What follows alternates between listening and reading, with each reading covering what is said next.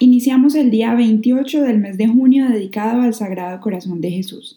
Lectura de la carta encíclica Aurietis Aquas de su Santidad Pío XII sobre el culto al Sagrado Corazón de Jesús. Quinto, sumo aprecio por el culto al Sagrado Corazón de Jesús. Antes de terminar estas consideraciones tan hermosas como consoladoras sobre la naturaleza auténtica de este culto y su cristiana excelencia, nos, plenamente conscientes del oficio apostólico que por primera vez fue confiado a San Pedro, luego de haber profesado por tres veces su amor a Jesucristo nuestro Señor, creemos conveniente exhortaros una vez más, venerables hermanos, y por vuestro medio a todos los queridísimos hijos en Cristo, para que con creciente entusiasmo cuidéis de promover esta suavísima devoción, pues de ella han de brotar grandísimos frutos también en nuestros tiempos.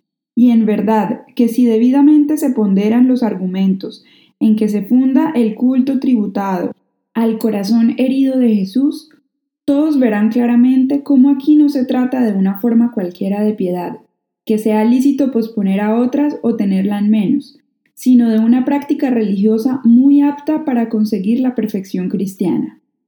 Si la devoción, según el tradicional concepto teológico formulado por el doctor Angélico, no es sino la pronta voluntad de dedicarse a todo cuanto con el servicio de Dios se relaciona. ¿Puede haber servicio divino más debido y más necesario, al mismo tiempo que más noble y dulce que el rendido a su amor? ¿Y qué servicio cabe pensar más grato y afecto a Dios que el homenaje tributado a la caridad divina y que se hace por amor desde el momento en que todo servicio voluntario en cierto modo es un don y cuando el amor constituye el don primero por el que nos son dados todos los dones gratuitos? Es digna, pues, de sumo honor aquella forma de culto por la cual el hombre se dispone a honrar y amar en sumo grado a Dios, y a consagrarse con mayor facilidad y prontitud al servicio de la divina caridad. Y ello, tanto más cuanto que nuestro Redentor mismo se dignó proponerla y recomendarla al pueblo cristiano, y los sumos pontífices la han confirmado con memorables documentos y la han enaltecido con grandes alabanzas. Y así, quien tuviere en poco este insigne beneficio que Jesucristo ha dado a su Iglesia, procederá en forma temeraria y perniciosa y aún ofendería al mismo Dios.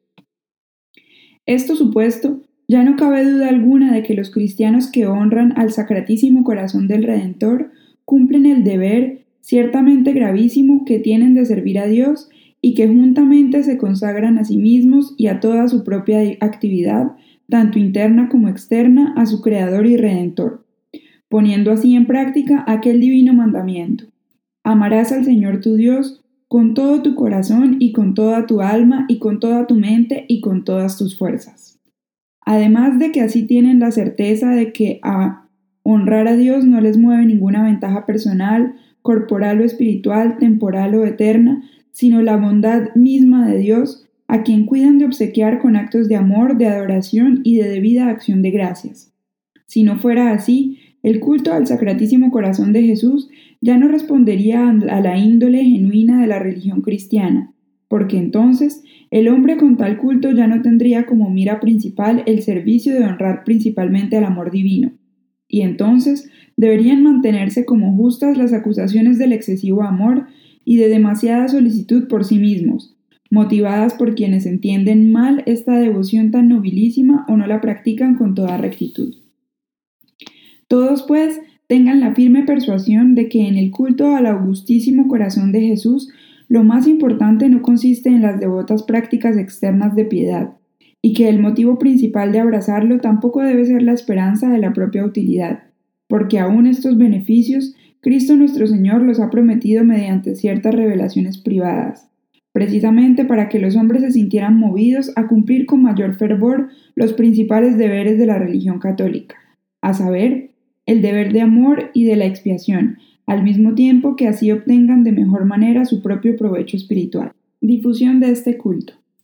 Exhortamos pues a todos nuestros hijos en Cristo a que practiquen con fervor esta devoción Así, a los que ya están acostumbrados a beber las aguas saludables que brotan del corazón del Redentor, como sobre todo a los que a guisa de espectadores desde lejos miran todavía con espíritu de curiosidad y hasta de duda.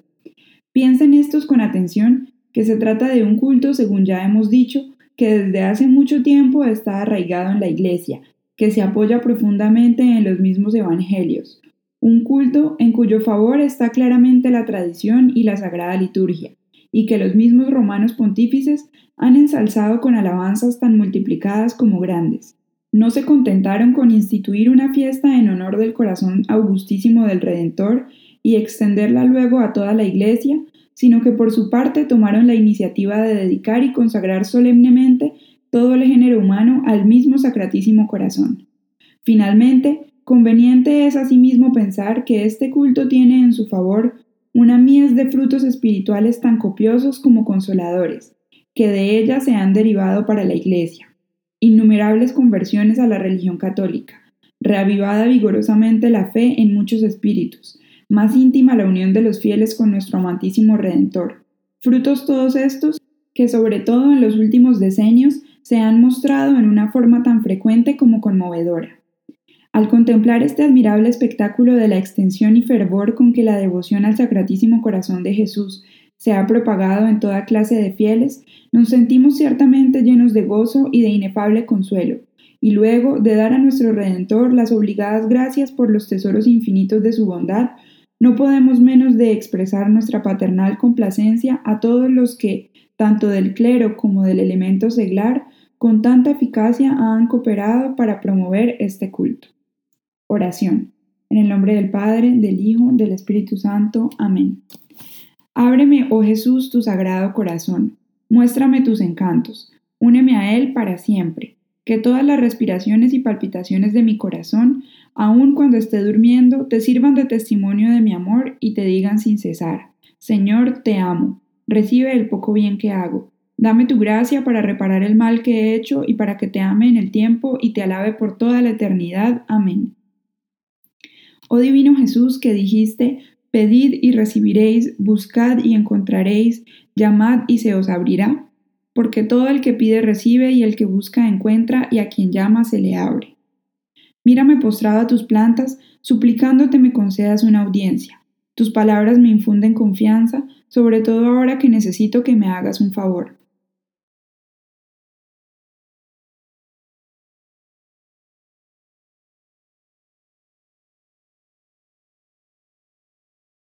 ¿A quién he de pedir sino a ti, cuyo corazón es un manantial inagotable de todas las gracias y dones? ¿Dónde he de buscar sino en el tesoro de tu corazón, que contienen todas las riquezas de la clemencia y la generosidad divina? ¿A dónde he de llamar sino a la puerta de este corazón sagrado, a través del cual Dios viene a nosotros, por medio del cual nosotros vamos a Dios? A ti acudimos, oh corazón de Jesús, porque en ti encontramos consuelo cuando abrumados por el peso de nuestra cruz buscamos ayuda. Cuando la angustia, la enfermedad, la pobreza o el fracaso nos impulsan a buscar una fuerza superior a las fuerzas humanas. Creo firmemente que puedas concederme la gracia que te imploro, porque tu misericordia no tiene límites, y confío en que tu corazón compasivo encontrará en mis miserias, en mis tribulaciones y en mis angustias un motivo más para oír mi petición. Quiero que mi corazón esté lleno de la confianza con que oró el centurión romano en favor de su criada, de la confianza con que oraron las hermanas de Lázaro, los leprosos, los ciegos, los paralíticos que se acercaban a ti, porque sabían que tus oídos y tu corazón estaban siempre abiertos para oír y remediar sus males. Sin embargo, dejo en tus manos mi petición, sabiendo que tú ves las cosas mejor que yo, y que si no me concedes esta gracia que te pido, sí me darás en cambio otra que mucho necesita mi alma, y me concederás mirar las cosas, mi situación, mis problemas, mi vida entera, desde otro ángulo y con más espíritu de fe. Cualquiera que sea tu decisión, nunca dejaré de amarte, adorarte y servirte, oh mi buen Jesús. Acepta este acto mío de perfecta adoración y sumisión a lo que decrete tu corazón misericordioso. Amén. Padre nuestro que estás en el cielo, santificado sea tu nombre, venga a nosotros tu reino, hágase tu voluntad así en la tierra como en el cielo. Danos hoy nuestro pan de cada día, perdona nuestras ofensas, así como también nosotros perdonamos a los que nos ofenden, no nos dejes caer en tentación y líbranos del mal. Amén. Dios te salve María, llena eres de gracia, el Señor está contigo, bendita tú eres entre todas las mujeres y bendito es el fruto de tu vientre Jesús. Santa María, Madre de Dios, ruega por nosotros pecadores, ahora y en la hora de nuestra muerte. Amén. Gloria al Padre, gloria al Hijo y gloria al Espíritu Santo, como era en un principio, ahora y siempre, por los siglos de los siglos. Amén. Sacratísimo corazón de Jesús, en vos confío. Sacratísimo corazón de Jesús, en vos confío. Sacratísimo corazón de Jesús, en vos confío, en el nombre del Padre, del Hijo, del Espíritu Santo. Amén.